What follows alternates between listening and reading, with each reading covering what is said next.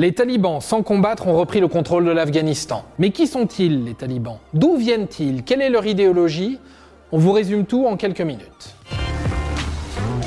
Déjà, il faut savoir que l'Afghanistan a toujours été un carrefour convoité. Calé entre la Chine, le Pakistan, l'Iran, les pays d'Asie centrale, ce territoire est au centre des routes commerciales qui relient le Moyen-Orient et l'Europe à l'Asie. L'Afghanistan a été un émirat et un royaume. Cela jusqu'en 1973. Là, un certain Mohammad Daoud Khan prend le pouvoir et installe une république. En 1978 et 1979, trois présidents successifs prennent le pouvoir puis se font assassiner. Les présidents sont de plus en plus proches de l'idéologie communiste.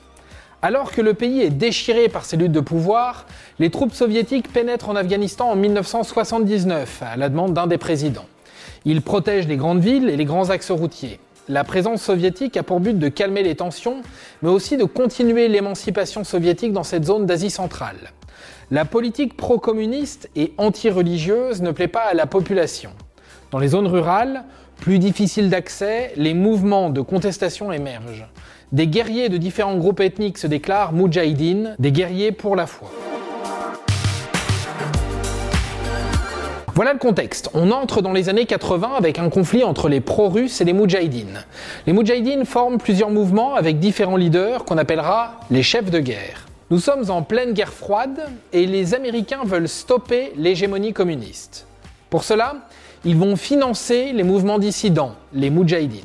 D'autres pays se joignent à cette aide logistique et financière, tels que le Pakistan, le Qatar, les Émirats arabes unis et l'Arabie saoudite. En 1989, l'URSS mise en échec se retire et le gouvernement afghan proche des soviétiques tombe en 1992. Un gouvernement s'installe au pouvoir composé des différents mouvements moudjahidines.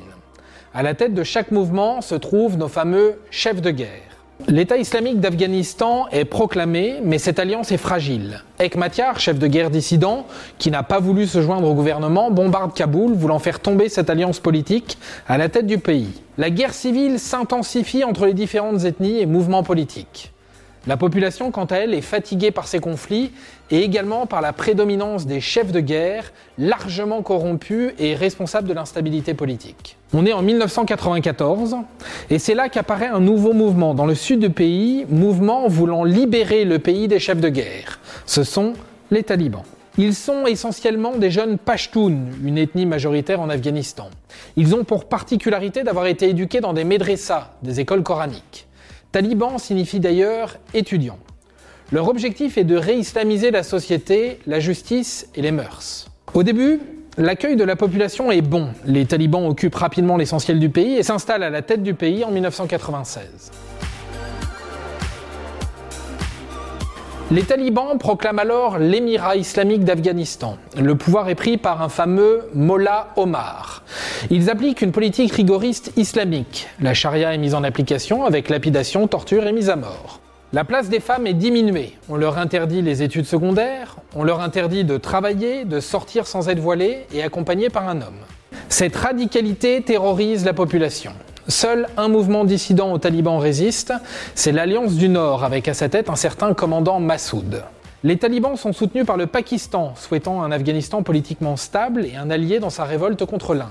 Le 10 septembre 2001, le commandant Massoud est assassiné. Le lendemain, des attentats suicides détruisent le World Trade Center à New York et abîment le Pentagone à Washington. George W. Bush, le président américain, annonce que les responsables terroristes appartenant à Al-Qaïda sont installés en Afghanistan et sont soutenus par les talibans. Le 7 octobre 2001, les États-Unis, la Grande-Bretagne et 40 autres pays lancent une offensive et repoussent les talibans. L'Alliance du Nord renverse alors le régime à Kaboul. Le territoire est alors séparé en cinq mandats aux mains de seigneurs de guerre.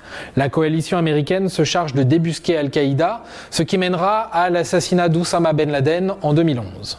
Mais les Américains ne maîtrisent pas du tout politiquement le pays. D'abord affaiblis, les talibans se regroupent et s'allient à d'autres forces rebelles, et ils se réinstallent dans le sud et certaines zones du nord en 2006. Ils assouplissent leurs règles d'application de l'islam et ils autorisent même la culture de l'opium. La population en a marre de l'instabilité politique aux mains des seigneurs de guerre, toujours corrompus. Les Afghans redoutent aussi un retour des talibans dont ils savent la politique trop rigoriste, violente et liberticide. Les forces de l'OTAN ne restent à partir de 2015 que pour soutenir et former l'armée et la police afghane. En avril 2021, Joe Biden annonce le retrait prochain des forces américaines. Et la suite, on la connaît. Au fur et à mesure du retrait des troupes occidentales, les villes sont tombées une à une aux mains des talibans face à une population impuissante.